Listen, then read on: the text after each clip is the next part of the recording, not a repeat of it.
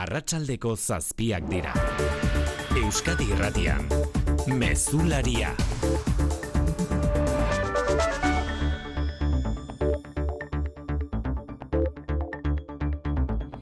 Arratsaldeon guztioi kursal jauregian hasi berria da ordu honetan motivazio politikoagatik polizia indarkeriaren biktima izan diren herritarra komentzeko ekitaldi simbolikoa. Hainbat biktimen lekukotzak entzun zain autokritika eta aitortza eskatu berri die estatuari eta gerra zikinaren arduradunei nerea melgosa justizia sailburuak.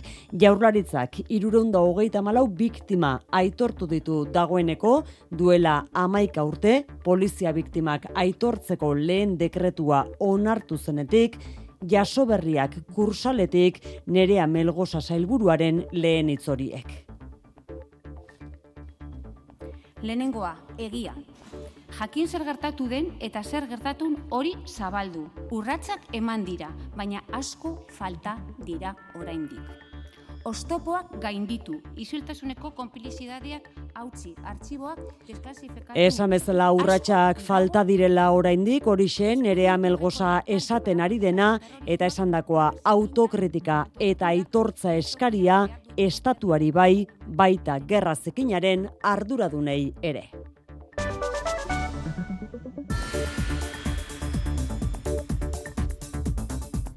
Madrilen berriz Leonor Espainiako printzesaren emezortzi urteak eta konstituzioari zin egiteko otxaundiko ekitaldiak hartu ditu gaur argazkilarien flasak, baina bien bitartean investidura saiorako azken urratsak ematen dirudi pesoe alderdiak. Iturri sozialistek gaur jakinera zitute amnistia legea bere ala ostegun ostiralean erregistratuko dutela kongresuan.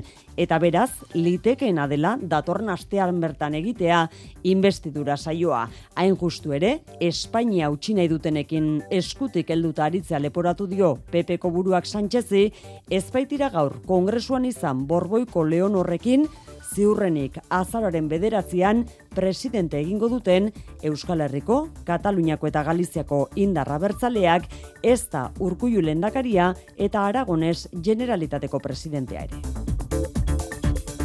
Gainerakoan Xikerresna Larratsaldeon. Arratsaldeon oiane. Bizkaiko Foru Aldundiak eta Energiaren Euskal Erakundeak Repsol eta Petronorreko buruekin lerratu dira arau esparru egon korra defendatu dute. Energia konpainien irabazi handiei ezarritako zerga luzatzeko asmoa ez dute begionez ikusi eta adirazi dute Repsol eta Petronorrek inbertsio handiak kolokan jarri izana berri txarra dela, baina ulertzen dutela. Elisabete Etxanobe, Bizkaiko aldu nagusia eta Inigo Ansola ebeko zuzendaria urren ez urren. Erakundeok eta bertako ordenamendu juridikoak ziurtasuna eta zurtzia ziurtasun emon behar dutzela enpresei, ba, bueno, hemen lurralde honetan eta Euskadin inbertsioak egin dei esan. Egonkortasun regulatorio bat euki arte eundaka milioiko inbertsioiek ez eitxie, naiz eta barritxar bat izan, ba, ulertzeko edala.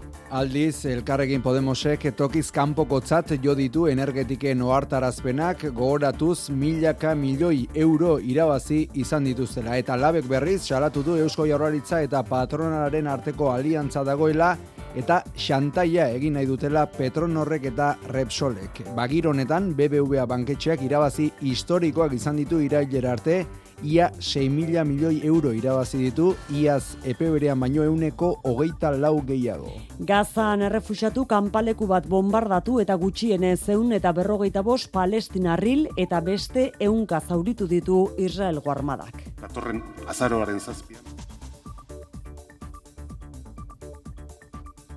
Gorpua... Gorpuak ondakinen artetik ateratzen ari dira Gaza iparaldeko jabalia errefuxiatu kanpalekuan. Sei bomba jaurtita egin du eraso Israelek Gazako errefuxiatu kanpaleku handienaren aurka eta dagoeneko guztira zortzi mila eta bosteun palestinar baino gehiago hil dituzte urriaren zazpiaz geroztik. Erasorrez gain, lurreko operazioa indartu egindu Israelgo armadak eta jamasen tuneletan izanako borrokaldietan jamaseko dozenaka miliziano hil dituela jakinarazi du. Bestalde, Jamasek iragarri berri du baituta dituen pertsona gehiago askatuko dituela datozen egunetan eta giro honetan Gernika Palestina herri ekimenak lantokietan, eskoletan eta herrietan mobilizatzera deitu du datorren hilaren zazpian suetena eta irtenbide politikoa eskatzeko. Eta ezin aztu gaurko gaua berezia izango dela Euskal Herriko txoko askotan.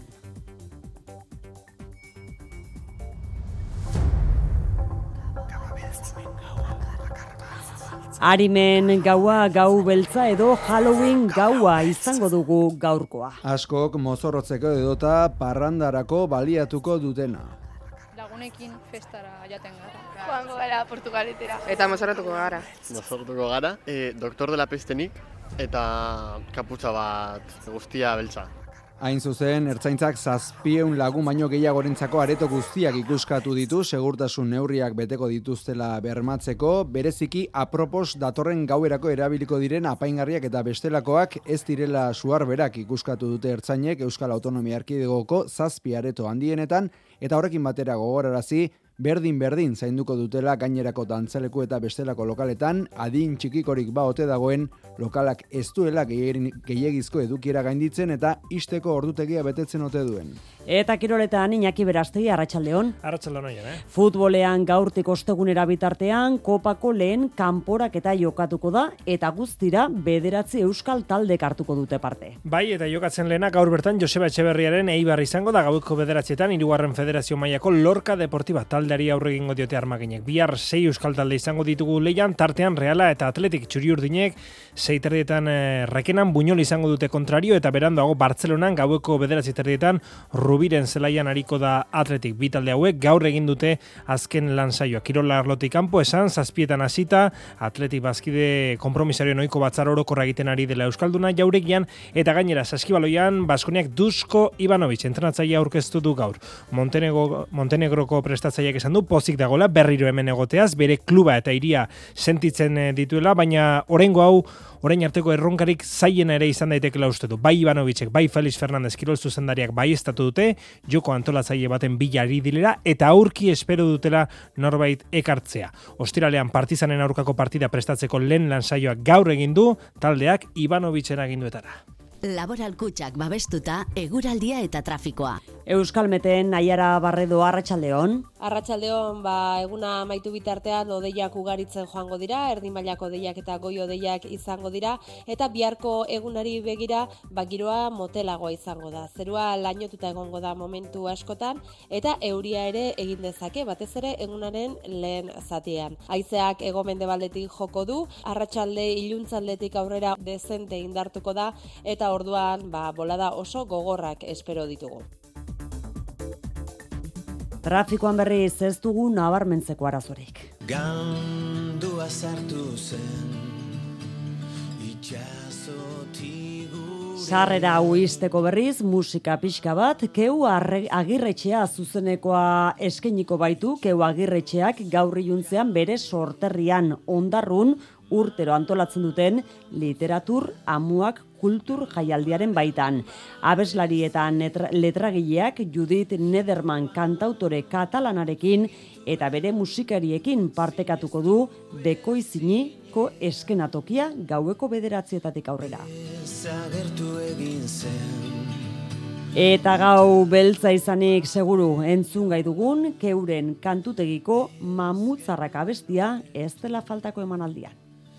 Zergatik ez nola Arratxaleko zazpiak eta zortzen minutu, teknikan eta errealizazioan xante gurrutxaga eta xabier iraola.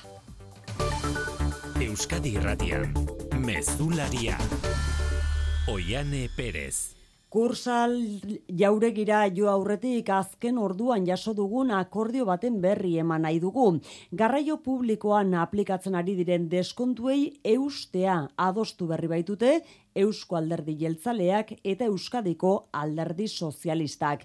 Euneko hogeiko deskontua aplikatuko dute Euskal erakunden eskumenekoak diren garraioetan. Garraio titulu pertsonalizatuetan eta abonuen tarifetan aplikatuko da euneko hogeiko deskontu hori araban bizkaian eta gipuzkoan eta hori posible egiteko neurriaren alde bozkatuko dute EAJak eta PSEek legebiltzarrean, diputazioetan eta udaletan. Oraingo zeuneko hogeikoa izango da deskontua garraio publikoan 2000 eta lauan, gaur egun aplikatzen den beste euneko hogeita amarra, Espainiako gobernuak ordaintzen baitu. Jeltzale eta sozialistek gogoratu dute beraz, Espainiako gobernuak datorren urtean ere euneko hogeita amarreko bere deskontuari eusten badio, erdi prezioan izango dela berriz ere garraio publikoa. Eaiotak eta pesek nabarmendu dute, azken bi urteetan emandako laguntzek, bidaiarien kopurua igotzea ekarri dutela eta garraio publikoaren aldeko pedagogia egiten ere lagundu dutela ibilgailu pribatuaren aldean. Horregatik, mugikortasun jasangarriaren alde lanean jarraitzeko konpromiso hartu dute,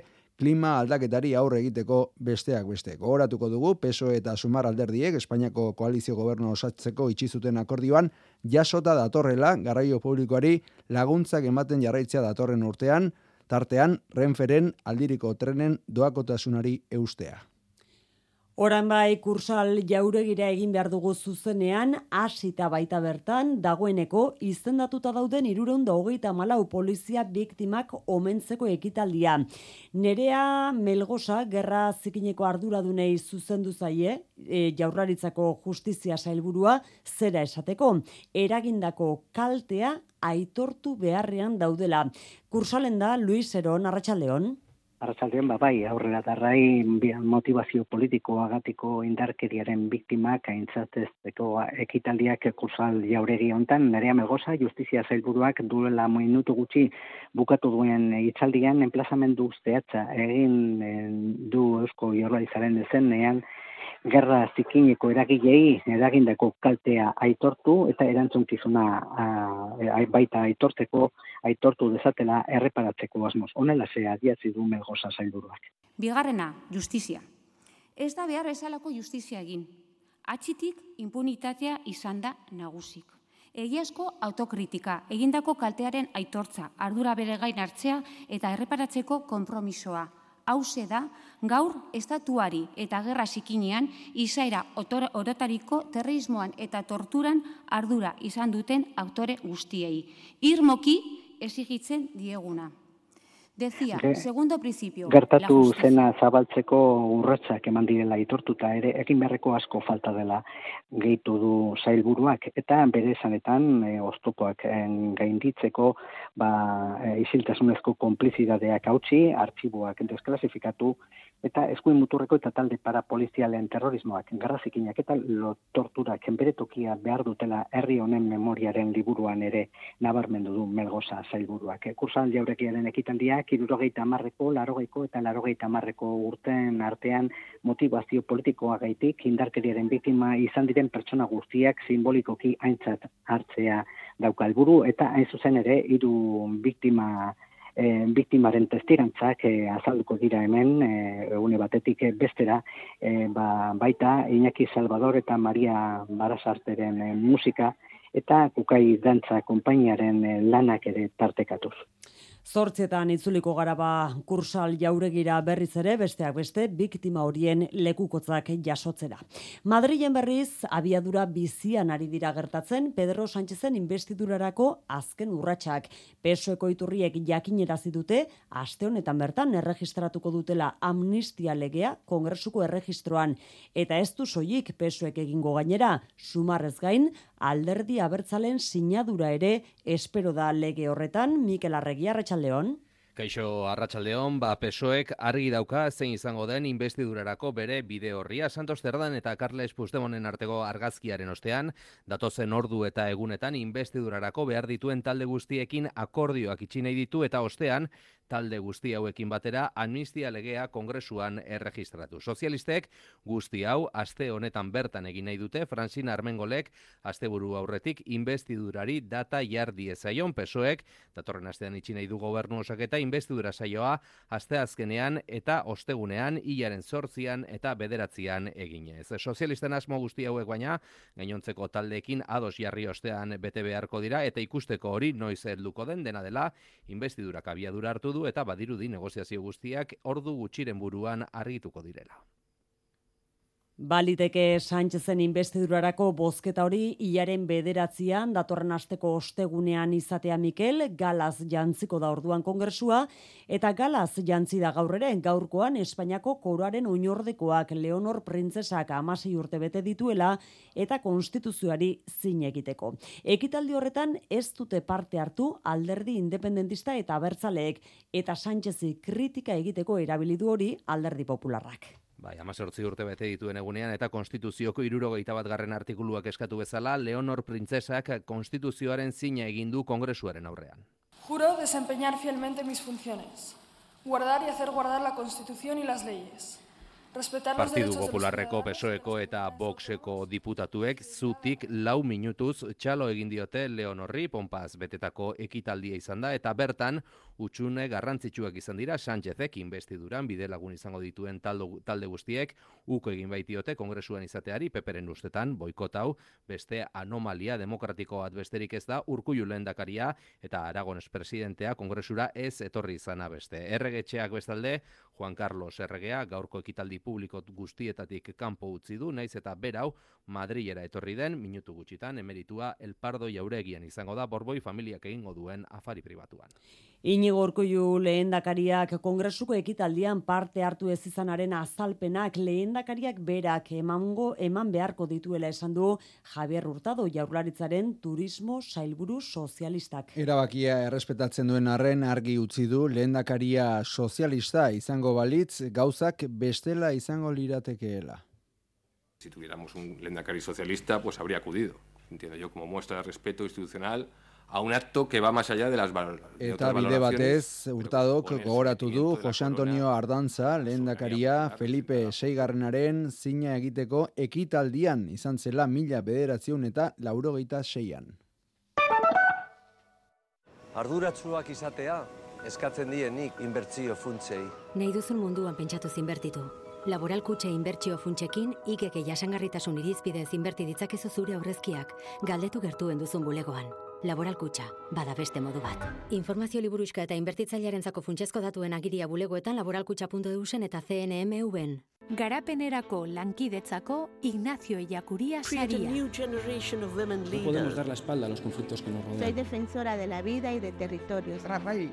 Aitortza bat mundu osoan berdintasunaren, herrien arteko justiziaren, elkartasunaren alde eta pobrezia gainditzeko borrokatzen diren erakunde, kolektibo eta pertsonei. E lankidetza, garapenerako lankidetzaren Euskal Agentzia. Eusko Jaurlaritza, Euskadi, auzolana. Baskopen Industri, hemen da Euskal Industria adimendunaren topaketa, azaruaren amairuan eta malauan beken, gorde zure tokia baskopenindustri.espri.eusen. Eusko Jaurlaritza, Euskadi, auzolana. Atzo Arantxa Tapia jaurlaritzaren ekonomiaren garapenerako sailburuak bezala gaur inigoan sola energiaren euskal erakundeko zuzendari nagusiak eta Elisabete Etxanoben Bizkaiko Foru Aldundiko e, diputatu nagusiak Repsolek eskatzen duen arau eusparru egonkorra defendatu dute energia lorreko multinazionalak ez ditzan euskadirako aurrikusita dituen inbertsioak eten urtzigartzia. Bizkaiko foru aldundiak ez du erengo zeun megabateko elektrolizagailura eta erregei sintetikoak eskalandian ekoizteko azpiegiturara bideratutako inbertsioak etenda dauden jakinarazpen ofizialik jaso. Edo nola ere, Petronorreko presidenteak esandakoa ez dela albiste ona itortu du, Elisabete Etxanobe aldu nagusiak eta zer garloan arau esparru egonkorra defendatu du. Erakundeok eta bertako ordenamendu juridikoak ziurtasuna eta zurtzia, ziurtasuna eman behar dutzela enpresei, ba, bueno, hemen elurralde honetan eta Euskadin inbertsioak egin dei esan. Energitek handien jarrera oroar eta Emiliano López Atxurraren hitza gogor kritikatu dituena miren etxebeste gipuzkako batzarra nagusietako elkarrekin Podemosen bozera maila izan da tokiz kanpoko adirazpenak bere esanetan. Ba, uste dugu, ba, markoa hor dagola, esparru politikoan, kongresuan, eta eta ez ba, komunikabidetan egiten duten bezala mehatxatzen. Fiskalitate oso leuna izan dutela marka urte askotan. Hildo beretik miren gorrotxatekik, azken bi urteetan energetikek prezioak euneko gaita mabi garestitu dituztela gogoratu du, eta beraz, konsumitzaien bizkarrera biderkatu dituztela irabazi marginak Euskadiko alderri popularretik berriz, Laura Garridok sare sozialen bidez, iparrak galduta dagoenea jotari egotzi dio Euskadin inbertsioak eteteko Repsolek egindako mehatxua lab sindikatuak aldiz, oarbidez tapia zailburua kritikatu du, Repsolen eta Petronorren santaiaren aurrean jarrera ulerkora hartu duelakoan. Estatuko banketxa handien artean BBVaren irabazien balantzea falta genuen historikoak izan dira BBVarenak ere iraiera bitarte iazko sasoi berean baino euneko hogeita lau handiagoak. Urtarriletik irailera ia 6 mila milioi euro irabazi ditu BBVak. Balantzean nabarmena da bezeroei maileguengatik eskainitako interesak direla irabazien iturri nagusia. Onur Gens, kontseilari diregatuak esan duenez, Europako Banku errenta errentagarrienen artean dago BBVA. We have reported very strong results and more importantly Emaitza bikainak izan dituela bankuak eta garrantzitsuagoa dena aurre ikuspen onak dituztela. Espainiako gobernuak ezarritako aparteko zergaren bidez berreun eta amabos milioi euro ordaindu izan baditu ere, solik estatu Espainiarrean bi mila eta eun milioitik gora irabazi ditu BBVak. Iazko lehen bederatzi hilabete eta baino euneko irurogeita bi gehiago. Euskadiko aberastasuna handien zerga estatukoaren berdina izan dadila eskatu du bestalde elkarrekin koalizioa eta helburu horrekin zuzenketak aurkeztuko ditu Araba, Bizkaia eta Gipuzkoako batzar nagusietan. EAJak eta PSek zerga hori leundu eta Euskadi aberatzen paradisu bilakatu nahi dutela salatu du. Eta miren etxe beste, koalizioko Gipuzkoako batzar nagusietako bozera mailak gezurtatu egindu jeltzale eta sozialisten proposamen horrekin Euskadin diru gehiago bilduko denik trampa egiten nahi direla eta bueno, bai ondararen gaineko zergak ondasun batzuei eragiten die eta fortuna handien gaineko zerga honek beste ondasun batzuen gainean eragin dezake ere bai. Zerga Araubide komunean aplikatzen den moduan aplikatuko balitz, e, EAJak orain egin duen planteamenduarekin baino hamar aldiz gehiago bilduko luke. Inflazioak nabarmen egin du behera urrian eurogunean euneko bikoma bederatzikoa izan da irailekoa baino ia puntu terdi motelagoa euroestaten estimazioaren arabera. Aldi berean baina ekonomiaren atzeraldi arriskua areagotu egin da. Barne produktu gordinak euneko 0,1 bat egindu behera irugarren iruilekoan negatiboa izan da beraz. Paolo Gentiloni ekonomia komisarioak aitortu du eurogunea trantsizio fasean dagoela eta tentuz begiratu beharko dietela gastu eta inbertsio laguntzei. Gazan jabaliako errefuxatu gunea bombardatu egin du Israelgo armadak dozenaka hildako daude, eunda berrogeita bost iturri batzuren arabera, baina orduek aurrera eginala kopuru horrek gora egitea aurrekusten da. Bombardak eta baituen negoziazio betean gertatu da eta horietako batzuk aurki askatuko dituela adirazi du berri du jamasek jabaliako erasoaren aurretik zortzimila eta bosteun ziren gerra honetan hildako palestinarrak, baina esan bezala kopuru honek gora egingo du datozen orduotan. Jerusalemen da Mikel Aiestaran eite beren bidali berezia, Arratxaldeon, Mikel. Arratxaldeon, Armadak eta jamasek bai estatu dute aurrez aurreko borroka dagoela gazako hainbat tokitan batez ere iparraldean eta Israelek jakinarazi berri du lurreko operazioa hasi zenetik lehen bi soldaduak hildirela. Bombardaketek ez dute etenik eta Israeldarrek jabali errefusiatu ere muan dozenaka etxe blokeri eraso diete. Gazako iturri medikoek bombardaketa honetan dozenaka zibil hildirela salatu dute. Bigarren egunez jarraian, tankeak gaza iriaren ateetara iritsi dira. Iparraldetik eta ekialdetik egin dute aurrera eta bertako analista batzuen arabera gaza iriko sarbide nagusi guztiak mozten saia daitezke. Israel ikuste du bertan dagoela jamasen gotorleku nagusia. Benjamin Netanyahu argi utzi du ez dela suetenerako unea jamasi abantaia emango liokeelako eta gerrarako unea dela eta horixe ikusi dugu egun osoan gazako mugatik. Jabaliako bombardaketan begibistakoa da Israel armadak egindako txikizioa naiz eta esamezala goiz egiten oraindik hildakoen datu zehatzak izateko zer dakigu gertatutako horri buruz landarra izagirre. Ba, erasoaren larritasunaz jabetzeko dugun daturik zehatzena bisuala da, bombardaketa honek hainbat krater handi eragin ditu etxe bizitzaz jositako auzo batean eta kontuan izan behar dugu jabalia errefusiatu gune bat dela bertako bizilagunak berrogeita sortziko eta irurogeita zazpiko gerretako errefusiatuak eta hauen ondorengo belaunaldiak baitira.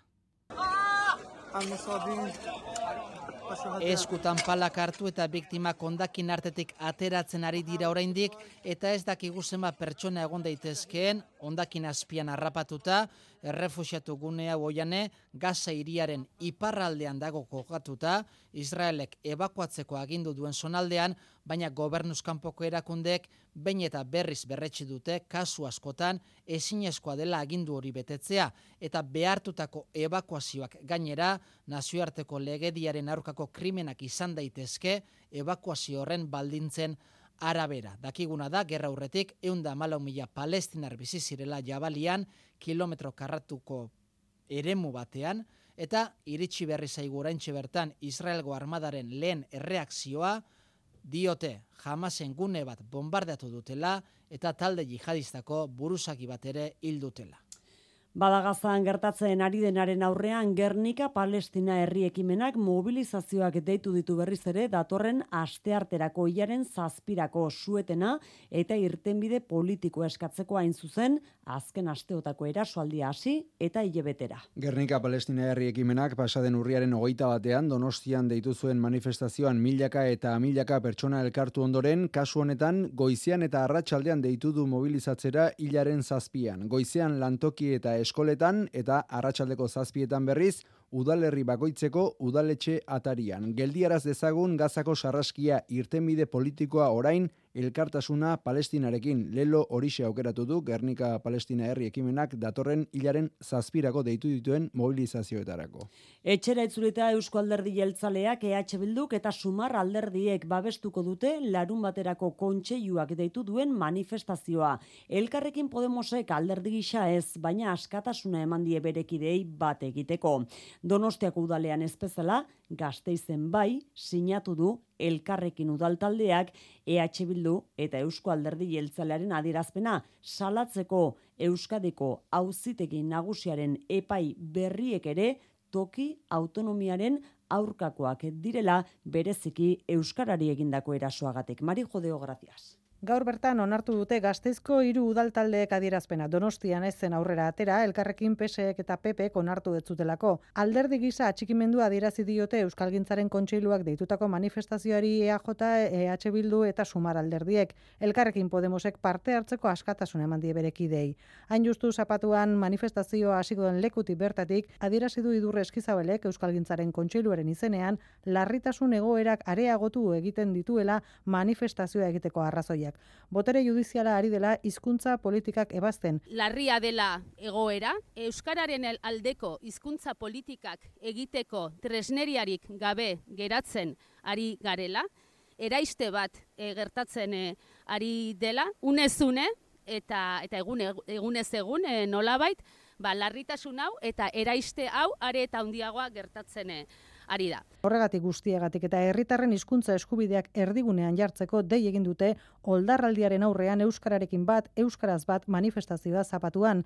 Bilboko euskaldunatik abiatuko da arratsaleko bostetan udaletxeraino. Amaiera ekitaldean iruñeko duguna dantza taldeak soka dantza gidatuko du eta alik eta parte hartzailena izateko dantzara gehitzeko dei egin du kontseilutik elkarlana eta zen komunitarioa irudikatzeko.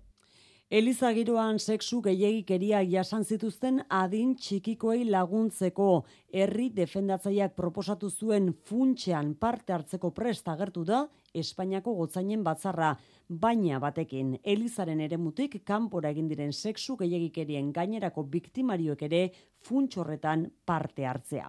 Hain zuzen, planteamentu hori bere egin du Nafarrako Elizbarrutiak pederastiaren biktimak erreparatzea gizarte osoaren egitekoa dela defendatu du Francisco Pérez Artzapezpikuak Aitor Pérez. Ez da Elizaren arazoa gizarte osoaren abaizik, hori da Francisco Perezek defendatu duen tesia Madrilen gotzaiek adirazitakoaren hildotik, Eliza ordaintzeko presbai, baina iruñiko hartzapezpikoaren ustez. Aquí no es que nosotros somos solo la iglesia, sino que también es la sociedad. Gizartearen beste kolektibo eta erakundeen baitan ere sexu abusuak izan direnez, erreparazio izatekotan, denon artekoa izan beharko litzatekela defendatu du. Herri defendatzaileak egindako txostenari begira berriz, Nafarroako Eliz Barrutiak behar zuen informazio guzti eman diola adierazi du Perezek. Gainera kargura heldu zenetik 2007garren urtetik hartzapezpikutzan amar sexu abusu salak eta jaso dituztela zehaztu du. Horietatik hiru auzitegi zibiletara heldu dira baina beste zazpi kasuak Elizaren barruan epaitu dituzte. Nafarroako gobernutik aldiz Amparo López bozera mailearentzat Elizaren jarrera ez da nahikoa. Les invitaríamos a que trabajaran desde la empatía. Empatia izan dezatela eta alik eta lehen eragindako sufrimendua onar dezatela eskatu die Nafarroako Elizarduradunei. Bihar lorez beteta ikusiko ditugu hierri eta joan direnak gogoratzeko gainerako lekuak, baina gaur gaua luzea izango da. Eta gaua beltza. Gau beltza urriaren azkenekoa, harimen gaua, herri askotan usadioari jarraituko diote, eta festa izango da nagusi, izara edo trapu zaharrekin, edo Halloween gauerako mozorro berriagoekin. Festagunetan hain justu ertzaintzak dispositibo berezia jarriko du, segurtasun neurriak betetzen direla ikuskatzeko. Zazpireun lagunete gorako edukiera duten dantzaleku guztiak ikuskatu dituzte dagoeneko, sua ardezaketen dekorazioak zaintzeko bereziki. Mari jode gracias. Lekeition katu beltza ospatuko dute gaur eta donosti aldeko aldezarrean badabiz gau beltza giroan. Bai pasa saioan kontatu du Josune urtiz bereak. Zazpiter ditan ja kale jiraziko da. Baina zazpiak baino lehen ipuiak kontaketaz arpegiak margotzen daude bostetatik aurrera ambientea dago. Bai, bai, bai, aldezarra dago topera. Durangon berriz lehenengo ospatuko dute gaba beltza. Eredu kontsumistatik urrunduz diote Euskara eta komunitate sentimendua azpimarratzeko. Eta zuek, zer edo Halloween badira eta mozorroak prestatzen dabiltzan gazteak gaueko festarako. E, festarak joan, e, zestao edo leioa edo... Joango gara Portugaletera. Eta mozorrotuko gara. Batzuk joango gara de vampiro, beste batzuk pirata. Mozorrotuko gara, doktor dela pestenik, nola maskara bat piku batekin eta kaputza bat guztia beltza. Hain justu dantzaleku handienetan antolatu diren Halloween jaietan segurtasun neurriak betetzen direla bermatzeko ikuskaritzak egin ditu ertzantzaren joko eta ikuskizunen zezendaritzak aitor uri arteka saldu bezala. Queremos asegurarnos que estos cambios de decoraciones e igual en alguna disposición de, del mobiliario que sea seguro y que cumpla con toda la normativa. Halloween arimen gaua gau beltza, akarbaltza, katu beltza edo oihartzungo gau beltzan diotenez, badiren gauzak, ez diren gauzak, denak nahasten dira orain. Arimari nekiru, kandelak dardar egin du, argia zenbat maitatzen dugun, Usadio zaharrekin edo berriagoekin bakoitzak ospatu dezala gau beltza nahi duen gixan.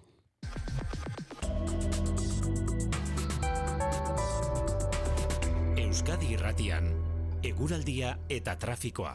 Eguraldiaren iragarpena Euskalmeten naiara barredok. Eguna maitu bitartean odeiak ugaritzen joango dira, erdimailako odeiak eta goi odeiak izango dira, eta biharko egunari begira bagiroa motelagoa izango da. Zerua lainotuta egongo da momentu askotan, eta euria ere egin dezake, batez ere egunaren lehen zatean. Haizeak egomende baldetik joko du, arratsalde iluntzaldetik aurrera dezente indartuko da, eta orduan ba, bolada oso gogorrak espero ditugu.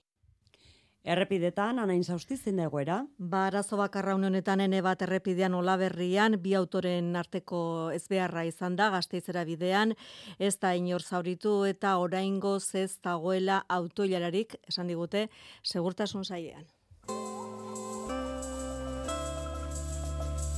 Mesularia, gertukoak.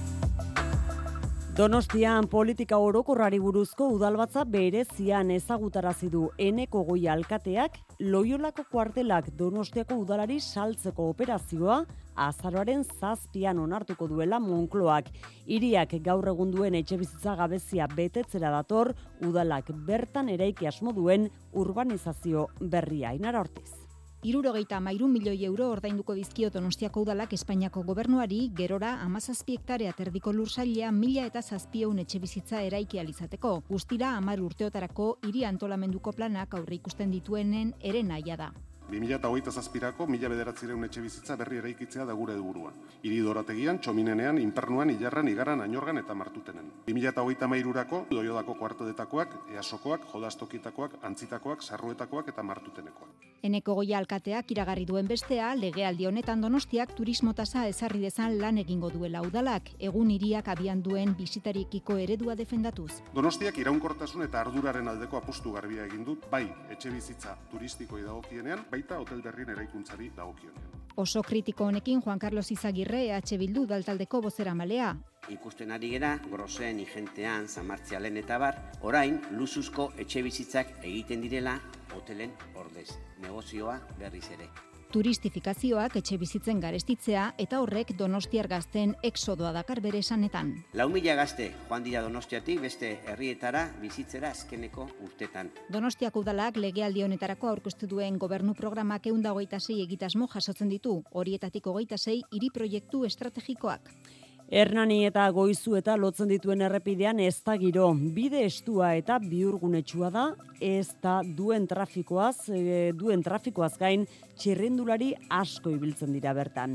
Polemika handia dago txirrindulariek salatu baitute norbaitek txintxetak botatzen dituela errepidera.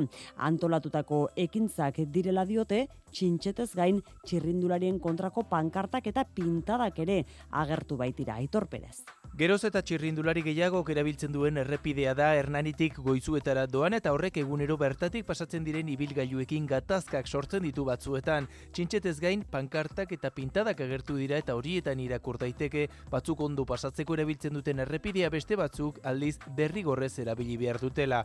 Txirrindularien aldetik antolatutako zerbait dela diote Xabiraren alde zikloturistak ala esan digu faktorian ez da persona bat edo bi e, nik uste diala, ba, ez tarte horretan, Hernani eta Goizuta tartea, daude, ba, bi, bi herri, bat e, Goizueta da, eta bestia ara no. Unai Miranda Goizuetako alkatea berriz txintxetak jartzearen kontra mintzatu da, herrian iritzi kontra jarriak entzun dituela, baina arazoari konponbidea ematea beharrezkoa ikusten du. Errepide estua, egokia batzuentzat, besteentzat ezinbestekoa, eta hor, ba, bueno, ba, elkarbizitza bat e, bilatu beharko da, nola bait, elkarri errespetu, errespetu oinarrituta. Bizikidetza gaiztotu eginda txirrindulari eta autogidarien artean azken asteetan txirrindulariei errepidean ondo joateko kontzientziazio eskatzen zaie eta bestalde autogidariei zikloturistak errespeta ditzatela.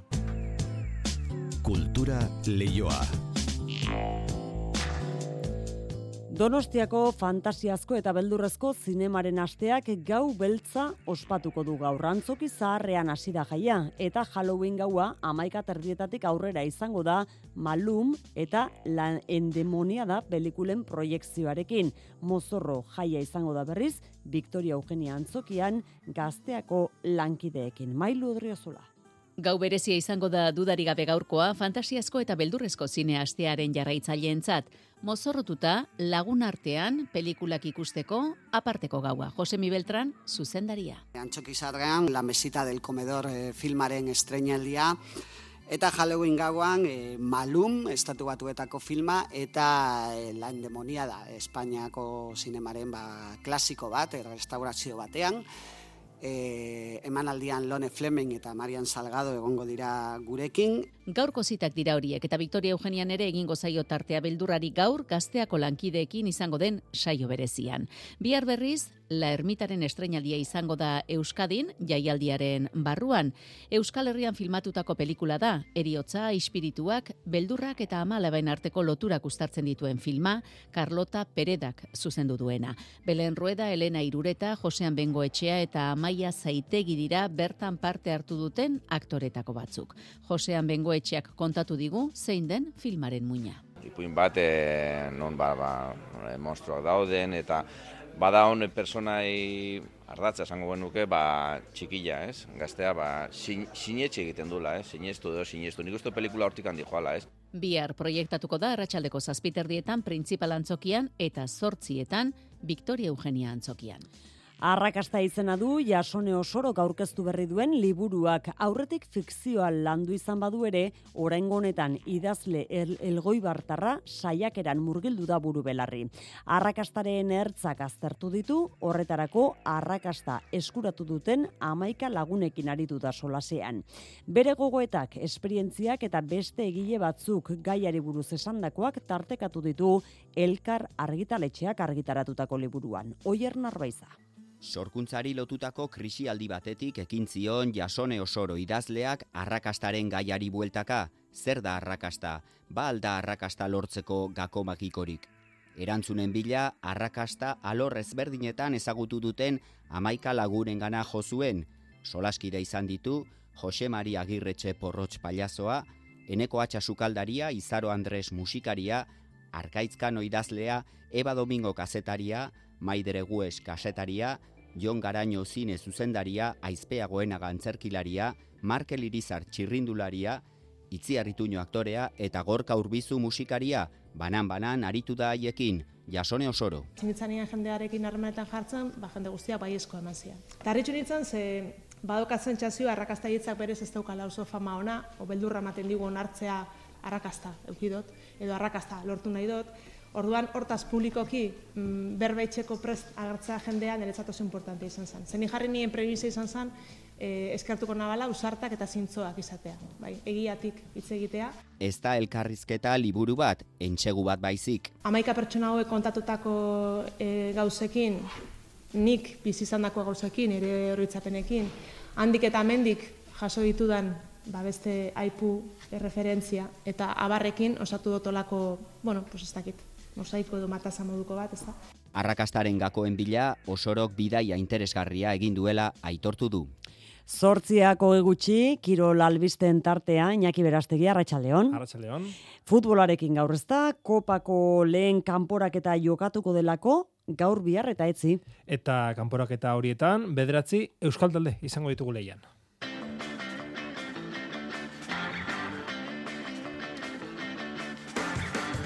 Guztietan jokatzen lehena, Eibar izango da armagine gaur gaueko bederatzietan Murtzian irugarren federazio mailan dagoen Lorca Deportibari aurregingo baitiote. Bihar besteak beste, Realak rekenan buñolen kontra jokatuko du eta Atletikek Barcelona aldean Rubi izango du kontrario. Gaur Balberdek zein imanolek hitz egin dute eta bi taldeek azken entramendu egin dute. Gainera Realari lotuta esan, Igor Zubeldiari baiekasen erakutsitako bosgarren txartel horia kendu diotela, beraz Barcelonaren aurka neurketa asteburan jokatu izango du eta kirolaglotik kanpo, zazpiek eta laurdenetan hasi da Euskalduna jauregian atletikeko bazkide kompromisarioen, oiko batzar orokorra bosteun eta bi bazkide kompromisariorekin. Saskibaloian gaur arratsaldean aurkeztu du Baskoniak Dusko Ivanovic taldeko entrenatzaile berri gisa. Montenegrokoak esan du pozik dagoela hemen egoteaz Baskonia bere kluba eta Gasteiz bere iria sentitzen dituelako. Orain arteko erronka zaiena ere izan daitekela esan du. Gainera, bai Dusko Ivanovicek, bai Felice Fernandez Kirol zuzendariak bai estatu dute, joko antolatzaile baten bila ari direla eta aurki espero dutela Gasteizen jokalari berri bat.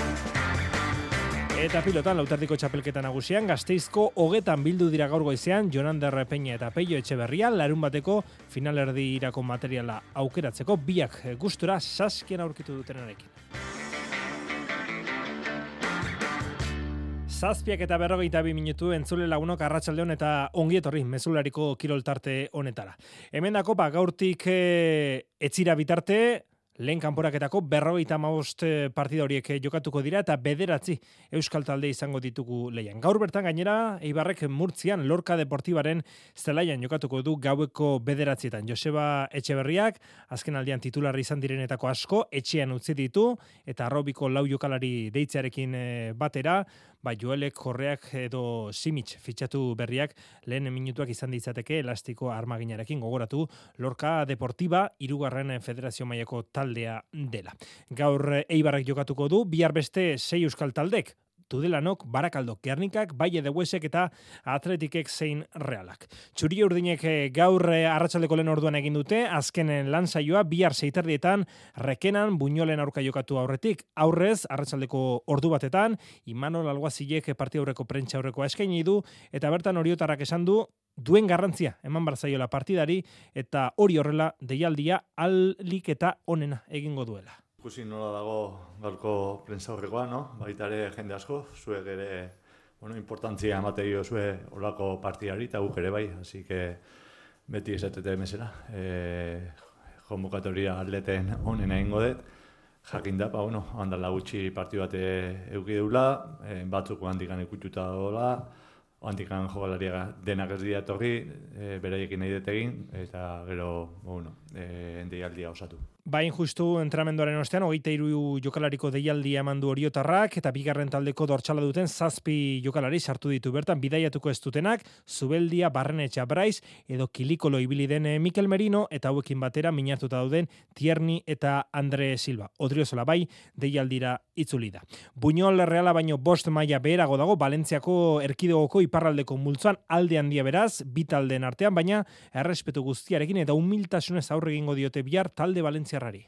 Errespeto osoa, e, areri joai, e, humiltasunez, zati, bueno, egia da, ba, bueno, e, zeigarrengo kategorin daudela, baina, bueno, e, illa danak, ba, bueno, bere lana daukatela, gaue, gauetan entrenatzen dutela, bueno, eske nik hori e, bizidet, e, bai hori jon, bai zarautzen, biziet eta nik hori badegi zer dan. Así que, bueno, eh, egia esan, errespoto oso oso oso haundia guinolei. Gainera, ligan e, sartu irten egina, gaur jakin da apelazio batzordeak realaren elegitea onartu, eta beraz, zubeldiari baiekasen erakutsitako bosgarren txartel horia kendu egin diola. Eta horrek esan nahi du, asteburuan Barcelonaren aurkako ligako neurketa jokatu izango duela erdiko atzelari askoitiarrak. Atletiki dago kionez Ernesto Valverde azken eh, lansaioaren aurretik hitz egin du lezamako prentxaretoan arratsaldeko lauterdiak aldera txingurrik esan du beste lehiak eta bat asten dela eta alako partidak entrenatzaientzat urteko partidarik arriskutsuenak izan eh, daitezkela azpimarratu du. Mundu guztiak uste du erraz irabaziko dugula baina aurkari arrespetatuz eta partida ondo prestatuta joan eh, behar dugu. Eurek motivazio ekstra hori izango dute eta gutxi galtzeko, guk aldiz asko galtzeko esan du Valverdak. Belar artifizial bezala duen eh, zelai horretaz ere mintzatu da Balberde eta esan du nahiko estua dela eta zoru irristakorra duela eta hori ere zaindu beharko dutela sustoren bat edo beste izan nahi ez badute. Halako partidak eh, eta kanporaketak orokorrean horrelakoetan bere taldeak ondo lehiatzen dituela ere gaineratu du. Deialdirik momentuz ez daukagu. Ostegunerako beraz, geratuko zaizkigu, sestauren eta labesen partidak eta gogoratu, osasunak eta amorebietak ez dutela kanporak eta jokatuko. Kirol arlo alde batera utzita, arratsaldeko zazpiek eta laurden, zazpiek eta goietatik, Hasi da, hasita dago, atletiken bazkide kompromisario noiko batzar orokorra, Euskalduna jauregian, Jon Uriarte presidentearen agita, agintaldiko bigarren batzar orokorra denarren, esan daiteke bere lantaldearen plangintza eta zenbakiak aztertzeko lehen eh, batzarra dela bosteun eta bi bazkide kompromisario, bertaratu dira Euskalduna jauregira, eta bigarren eh, puntuarekin aurreko ekitaldi ekonomikoan zuzendaritzak egindako kudeak eta azalduz abiatu dute amar puntu dituen eh, batzar eh, hori, badiru kontuekin batera, galderetan animazio armaiarekin zuzendaritzak izandako tirabirak eta atletiken filosofiari buruz bi bazkidek egin nahi duten gogoetak ere seguru denbora hartuko dutela. Kirolez aldetuta saskibaloian Baskoniak gaur arratsaldean aurkeztu du Dusko Ivanovic taldeko entrenatzaile berri gisa eta Montenegorokoak esan du pozik dagoela berriro gazteizen egoteaz. Contento de, de estar aquí otra vez, cuarta vez. Es... Pozik nago hemen egoteaz, laugarren aldia da. Hemendik joan nahi zenean beti esan dut hau nire kluba eta nire iria direla eta nireak bea alira bezala sentitzen ditu dala. Eh, cuando me llamaron para, para venir, para ayudar. Ilusio berbera daukat, saskibaloia maite dut, kluba maite dut, eta gauzak ongi egin nahi ditut. Ongi ez oso ongi, baina ziur eta pau gogorragoa, aurrokoak baino zailagoa izango dela. hacerlo bien, no bien, muy bien. Ahora, seguro que esta, esta etapa... Horixe esan dutuzko Ivanovicek. Beste gauza batzuen artean, entrenatzaileak nabarmendu du, bere lehen lana eta oro ardenena jokalariak babestea dela. Egiten duten horretan sinistu behar dutelako horretarako pazientzia eta denbora eskatu ditu Ivanovic. Gaur zuzendu du bere lehen entrenamendua lehen taldeko sei jokalarirekin eh, baino ez eta horren arira bai berak, bai Felix Fernandez Kirol zuzendariak azpimarratu dute joko antolatzaile baten biltza da, e, bila dabiltzala eta aurki espero dutela norbait ekartzea naiz eta ez erraza izaten e, Ari Fernandezen hitzetan era berean Ivanovicek azpimarratu du kerejetak deitu zionean Baskoniako ugazabari izan ziola irabazteko etorri dela. Beraldetik e, Fernandez Kirol zuzendariak Peñarroiaren lana eskertuz abiatu du bere hitzaldia eta esan du ez dela erraza entrenatzaile bat kargu gabetzea baina taldea etzegoela ondo eta aldaketak behar zituztela. Oso pozik daude Duskoren ailegaerarekin eta erabatz konbentzituta taldeari emango dionaz. Peñarroiara bueltatuta, pasaden astean terrasakoak esan zuen, entrenatzaile figurak agian errespetu gehiago merezi zuela eta horregatik ere galdegin diote kirol zuzendariari. Argi utzi nahi dut entrenatzaileren figura amaierar arte errespetatu dugula beti egin dugun moduan. Galdera hori berari egin beharko zeniokete berriro zergatik esan zuen jakiteko. Esan diren eta argitatu argitaratu diren gauza batzuk ez dira eta klubari mini egiten diote. bat egiteko unea da, bat egin egoteko unea da eta kluba ala dago. Duzkoren aurkezpen alde batera utzita, klubak aurgo jakitera mandu, ostiraleko neurketa horretan, partizanen aurkako Euroligako neurketa horretan, Luis Eskolaren kamiseta buesako zapaian eskegiko zintzilikatuko dutela. Alegia, Argentinarraren elastikoa erretiratu egingo dutela. Ostiralean sortziterritan Baskoneak buesan, partizanen aurkako neurketa dauka, baina aurrez bihar FIBako Europako kopan zazpitatik aurrean miribilan Bilbo Basket eta Caledonia Gladiators aurrez aurre eta mabiterdietan Sevillan Betisen eta Gipuzkoa Basketen urrezko lebligako neurgehiagoka. Eta saskibaloiarekin amaitzeko esan baino ez, Bilbo Basketen eh, partida horren arira, Klub Bilbotarak eta EITB Media gaur akordioa sinatu eta aurkeztu dutela eta hitzarmen horretan biltzen dela e, Euskal Telebistak beltzezko gizonezkoen Eurokopako partidak emango dituztela zuzenean biharkoa esaterako ETB laun. Pilotan, auterdiko txapelketako final erditarako lehen material autaketa eginda gaur goizean gazteizko hogetan. Jonander Peñak eta Peio Etxeberriak apartatu dituzte bertan, larun bateko final aurrekorako pilotak, eta antxe izan da, Jonander dela lankidea. Peio Etxeberri eta Jonander Peña preste gazteizko hogetan e, lauterdiko finala aurrekoa jokatzeko, biek ere material autaketa egin dute eta pilota exigenteak aurkitu dituzte otarrean. Jonander Peña. Bai, bai, nik uste txapelketa oso zehar e, pelota oso oso onak inai gehala. E, udaran keja hau inginen, baino, baino hain gontan aldrebes ez, nik uste e, pelota bizi die, horrein ondin joatzea eta igual e, bizi xamarrak emateue, baino e, oso exigente dira, azpiti dabiltzanak eta, eta asko ustez ez bai. Autaketaren ostean, Peio Etxeberria entrenamentu saio egiten aritu da, aitorre lordi lagun hartuta, maila biarraren laguntza zarakatu ditu hogetako kantxaren txoko guztiak. Eh, zenoztarraren arabera, pilotaleku egokia da gazteizkoa. Bai, importantea, eh, hori da, azkenean erasorako ona da, baina defentsarako kos, zaila hori da, baina, baina bueno, e, a ber, saiatuko gara erasoan egoten. Peñak Iñaki Artolaren aurka lortu zuen final aurrekorako txartela. Ordutik bi egun eskase igaro diren arren giarrak osatzea du lenda biziko xedea bere estreneko finalerdia jokatzeko. Oendik e, eh, AGA pixkat nabaritzen da ez, e, oendik gortasunak, e, tensio handiko partioa izan zen da, tensio horrek gero aujeta mordo bat sortzetu eta eta bueno, oendikan pixkat e, rekuperatzeko, baina bueno, e, denbora dago, entrenamentu pare bat onak iteko badauzket eta aderra aprobetsatzen baina ez naiz konformatzen, ez? Azkenen e, e, semifinal baten nago, partiu batea da, aurkari oso gor badauket, baina irabazizko e, saria oso ondia da. Peio Etxeberriak eberrizea atxedena izan du lau terdiari dagokionez eta pres dago larun baterako. Bere hirugarren finalerdianen espero handa. Bueno, ostiralean partidua jolastu nun eta eta bueno, asteburu lasaia, ez? Azkenean gero larun bat eta egandea e, lasai samar eta eta atzo entrenamentu fisikoan bat eta eta gaur ona. Hori etxek badainaki material autaketak eman dituenak. Bigarren eh, material autaketa, Erik Jakak eta Jokin Altunak, Eibarren jokatuko duten finalerdiari dagokionain justu, ostegunean egingo da, baina itxura guztien arabera ostegunean ez, ostiralean egingo duen probaren ostean erabakiko du, Jokin Altunak, igandean jokatzen duen edo ez. Hori maila nagusia, baina promozioan bihar barri zen, lauterdiko finalerdia jokatuko dute, Julen Egigurenek eta Odei Espositok biak izan ditugu gaur, kirolegez saioan, eta bi gipuzkoar pilotari hauen hitzak bildu dizkigu Jose Maria Paulazak. Lauterdiko promozio txapelketak bi adar dakartza eta enpresa banarentzat adar bat.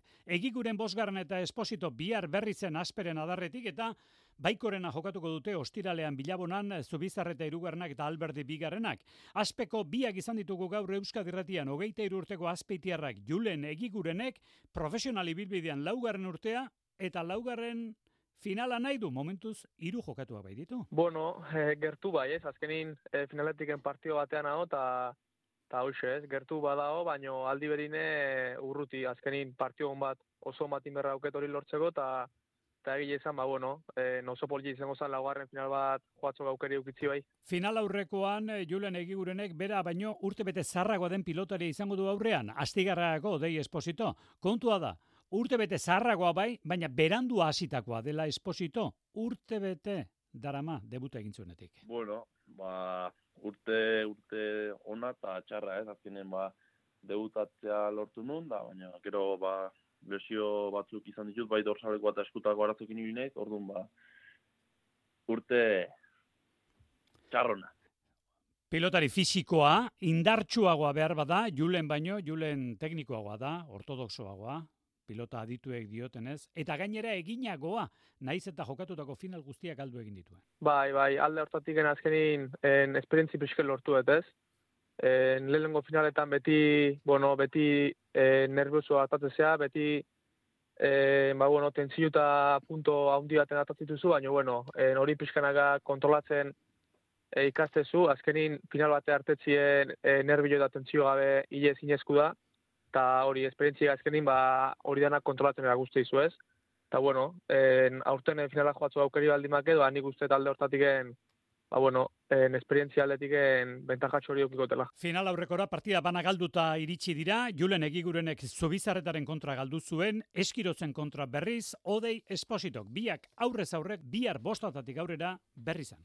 Eta bigarren finalerdia ostiralean bilabonan, Zubizarretak eta Alberdi bigarrena jokatuko dute. Gainera, emakume Master Cupi dagokionean, asteburuan okondon, araban hasiko den lauterdiko txapelketan, irurogei emakumezko hariko dira, bos maila ezberdinetan. Txapelketak zazpiegoitze izango ditu, eta finalerdiak abadinen jokatuko dira benduaren zeian eta final nagusia benduaren amazazpian izango da Durangoko eskurdin. Txapelketa iazko rankin eta maitzen arabera osatu da eta beraz amaialdai egungo txapelduna Arrizabalaga, Gaminde eta Arriaga izango dira final laurdenetan sartuko diren zerrendaburuak.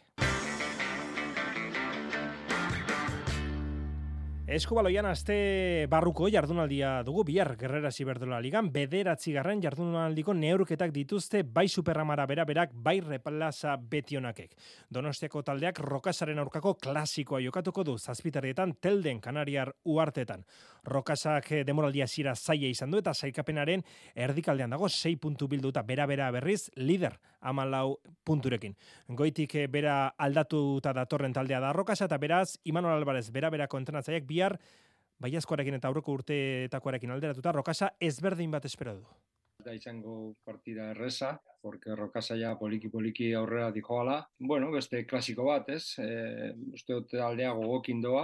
Aldatu da hasieratik entrenatzailea, aldatu dute jokalariak, modeloa, ba, guretzako talde berria. E, bueno, hori egon ginen beraiekin jokatzen, badakigu ze proposamena daukate, nahi dute tiro asko egitea, Eta bueno, beste defentsa ere aldatu du, bueno, guretzako beste rokasa desberdina gauza kondo, Lidia Blanco talde Gipuzkoa reko azken fitxaketak lehen minutuak jokatuko ditu bihar bere talde berriarekin. Lehenago arratsaldeko seietan, aula baiadudien pistan, betionak hariko da Miguel Etxeberriaren neskak, e, obido aurkari zuzenaren aurka irabaztetik datoz, asteburuan beste aurkari zuzen baten kontrako neurketa, granoiersen kontrako dute, eta tartean bihar baiadolit indartsu baten aurkako neurketa. Laida urbitarte jokalariak uste du oso partida fisikoa izango dela. Bai, hori da, ber, azkenen bihaien etxe, nazte azken baten, eta e, bihaien oza, oso partidu fizikoa izangoa, bai, resistenzia aldetik orduan, ba, alikta ondo naitea eta beti de bi puntuk etxeak hartzen zaiatzia. Biharkoari eta asteburuko lehiari begira, garrantzitsua izan daiteke, obiedoren aurka lortutako garaipena, konfiantza, berreskuratzeko balio izan dielako urbitarte. Bai, hori da, eta batez gure sentsazioak eta hobetzia lortu genuen, e, e, azkeneko astetan lantzen nahi ginen pixkat e, erakustia lortu genuen, da batez hoxe, datozen partidutako sentsazioak hartzen hasi ginen. Hmm. Konfiantza hartzeko gure buruan gan, da gauzak e, lan hainez ateratzea e, ikusteko. Basan bezala bihar seietan aula bai jaudeli betionak, zazpiterritan roka sabera bera, eta gainera bidazo irunek eta eibarrek Euskal Kopako finalerdia jokatuko dute eguerdiko amabietan eibarren. Eta ordu berean, baina iruñean, Afarroa arena kiroldegian, Euskadiko lemaiakoa eskolari txapelketaren finala jokatuko da. Seia eskolari Iker Bizente, Odei Espeleta, Julen Gabirondo, Jokin Urreta Bizkaia, Oier Kainamarez, eta Josean Etxeberria leian, amabi enbor, ebaki beharko dituzten, lau kanardiko, lau iruro gehiontzako, eta lau oinbiko. Iker Bizente eta Odei Espeleta dira seguruenik, txapelketa irabazteko bi autagai nagusiak, eta bietatik agian favoritoago da, otxagikoa. Irabaztearen presiori, nabaritzen ote du Iker Bizentek, hau esan zuen aurkezpenaren egunean. Bueno, beti inguru nabaritzen da, ez? Beti ere, ba, bueno, e, inguruko ambiente guztitan eta, ba, ba, bueno, beti nabaritzen da e, presio puntu hoi, baina, baina, bueno, e, gustatzen zait, hoi, ba, bueno, e, beste batzutan maila erakutsi izango telako edo izango da, eta, eta bueno, berriz hoi defenditzea etorriko naiz, eta, eta, bueno, gogoakin. Eta gerikoa da, oraindik era eskola munduan dagoen zatiketa, mailagatik agian txikia, larrainaga edo taino falta kolirateke, eta Angel Arrospidek e, zatiketa horri buruz, iritzi hau eman digu gaur kirolege saioan. Ba, txapek eta ba, horre klasifikazioan da biskatzeatu guen baina, be, asko ez dik, medezide, oindon bezala asuntoa, Horre, bi bat zaudeko la hor medezi duenak, edo BSA kategoria duenak, baina gainentzeko nik uste. Guk Euskadiko txapeketa hobenak inizagotu dira, eta nik uste hori falta botetzen dizkiet. Horre falta ditzuke, lau bosta eskolari, ba, ordien baino, ordien batzu baino, kategori gehiago duenak. Ba, finala hasi aurretik, bederatzi aldiz txapeldun izan dako Mikel Mindegia, omenduko duten Nafarroaren. Txirrenduraritzan, gaur kaja ruralek eh, jakitera mandu, Julen Amezketa Nafarrak, egituran sei denboraldi egin eta gero, ez duela, kaja ruralen jarraituko eta gaur nairo kintanak, Movistar taldearekin eh, urtebeterako kontratua sinatu eta gero, prentxaurrekoa eskaini du, eta esan du, berriro ametxe egiten duela, eta gauza politak egiteko gai ikusten dela bere, ikusten duela bere bura. Agortu dugu tartea, arratsalduna izan, gero arte iluntzeko zortziak dira. Euskadi Irratiko Informazio Zerbitzuak. Albisteak. Arratxaldeon berriz ere guztio ikursal jauregian polizia indarkeriaren biktima komentzeko ekitaldia martxan da. Autokritika eta aitortza eskatu die bertan gerra zekinaren arduradunei jaurlaritzak nerea melgosa justizia zailburua. Egiazko autokritika, egindako kaltearen aitortza, ardura bere gain hartzea eta erreparatzeko konpromisoa. Hauze da, gaur estatuari eta gerra sikinean izaera orotariko terrorismoan eta torturan ardura izan duten autore guztiei. Irmoki ezigitzen dieguna. Hainbat biktimaren ahotsa ere entzun izan da momentu izenduta izendatuta dauden irureunda hogeita malau polizia biktimak aitortzeko ekitaldi horretan, Luis Eron, zu izan zara lekuko, arratsaldeon. Arratsaldean ba oraindik ere kursal jauregian egiten ari den ekitaldientan motivazio politikoagatik indarkeriaren biktima izandako hiru herritarren testigantzak entzuten ari gara. Lizardo Kalo 1979an Donostian beretzera itzultzen saietzen ari zela izandako istilu batzuetan Guardia Zibilak egindako tiro baten biktima Luis Maria Arraia Arruti iruro gehi tamabian hogei urte zituela atxilotu eta torturatu zuten biktima eta olatze txabe mila beratzerunda iruro gehi tamabostean kanpazarren zuen tabernan tiro zuten Iñaki etxaberen alaba. Ba, gertatutakoa argitzeko bat ere ikerketarik ezela egin eta aitortzalik ere jasogabe oso minduta azaldu da olatz etxabe. Ez dago e, iker, ikerketa bat, ez dago neser, orduan, ba, bueno, ba, mina, mina, azkenian, ez? Eta, bueno, eta gero sentitzen zara pixkat, e, agrabio batekin beste biktima batzuk, ez? Etako biktimen, ez? E, konparatuz, basatea zu, ba, bueno, gu segera, ez? Zergatik ez daukagu eskubidire guk ere ba, ikertu desan, eta saleratu desaten gertatutakoa. Eh? Motivazio politikoa gaitik, indarkeriaren biktima izandako guztiak simbolikoki aintzat hartzeko asmo antolatu du kursaleko ekitalia eusko jorlaritzak.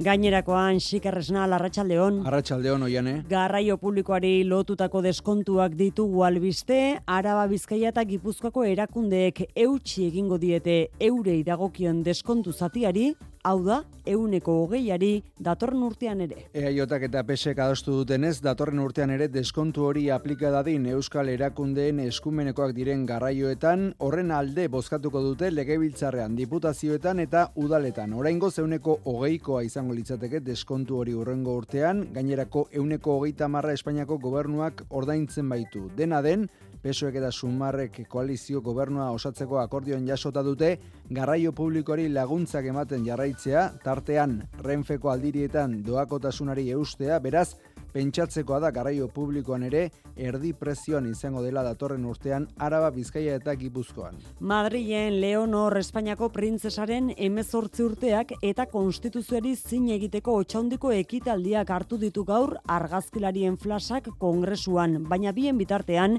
investidura saiorako azken urratsak ematen dirudi PSOE alderdia. Iturri sozialistek gaur jakinarazi dute amnistia legea bere ala ostegun ostiralean erregistratuko dutela kongresuan. Peso ez gain, baita sumar eta alderdi abertzaleen sinadurarekin. Beraz, litekeena dela datorren astean bertan egitea Pedro Sánchezen investidura saioa. Gazan errefuxatu kanpaleku bat bombardatu eta gutxienez eun eta berrogeita bost palestinarril eta beste eunka zauritu ditu Israel guarmadak. Gorpuak ondakinen artetik ateratzen ari dira Gaza iparraldeko jabalia errefusiatu kanpalekoan eta oraingoz berrogeita zazpi ateratzea lortu dute. Sei bomba jaurtita egindu eraso Israelek Gazako errefusiatu kanpaleku handienaren aurka. Nazio batuen erakundeak salatu du nazioarteko legedia ez dela nahi erara erabiltzeko. Estefan Dujarrik idazkari nagusiaren bozera mailea. The international humanitarian law establishes clear rules that cannot be ignored. It is not an a la carte menu and cannot be applied selectively. Bestalde, jamasek iragarri du baituta dituen pertsona gehiago askatuko dituela datozen egunetan. Loiolako kuartelak donostiako udalaren eskuzteko akordioa urrengo astean onartuko du Espainiako gobernuak eneko goia donostiako alkateak egindu iragarpena. Datorren azaroaren zazpian, beraz, ministroen konseiluak Loiolako kuartelak donostiako udalari saltzeko erabakia hartuko du.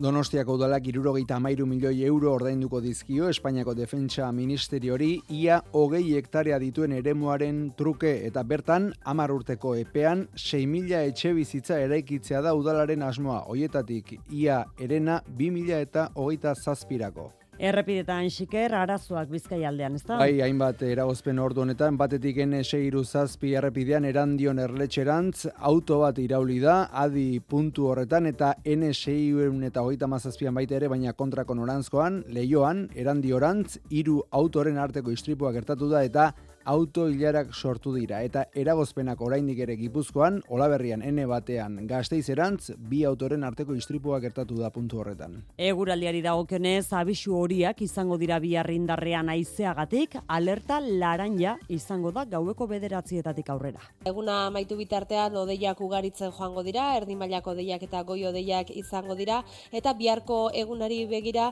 bagiroa motelagoa izango da. Zerua lainotuta egongo da momentu askotan eta euria ere egin dezake, batez ere egunaren lehen zatean. Haizeak baldetik joko du, arratsalde iluntzaldetik aurrera dezente indartuko da, eta orduan ba, bolada oso gogorrak espero ditugu. Eta ezin aztu gaurko gaua berezia izango dela Euskal Herriko txoko askotan.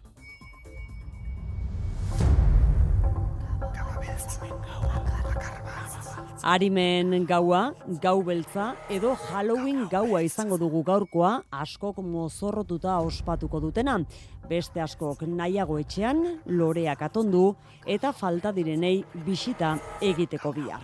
Azaroaren lehena santu guztien eguna izango da izan ere biharkoa, ostegunean itzuliko da beraz, mezularia ondo izan, eta etzirarte. arte.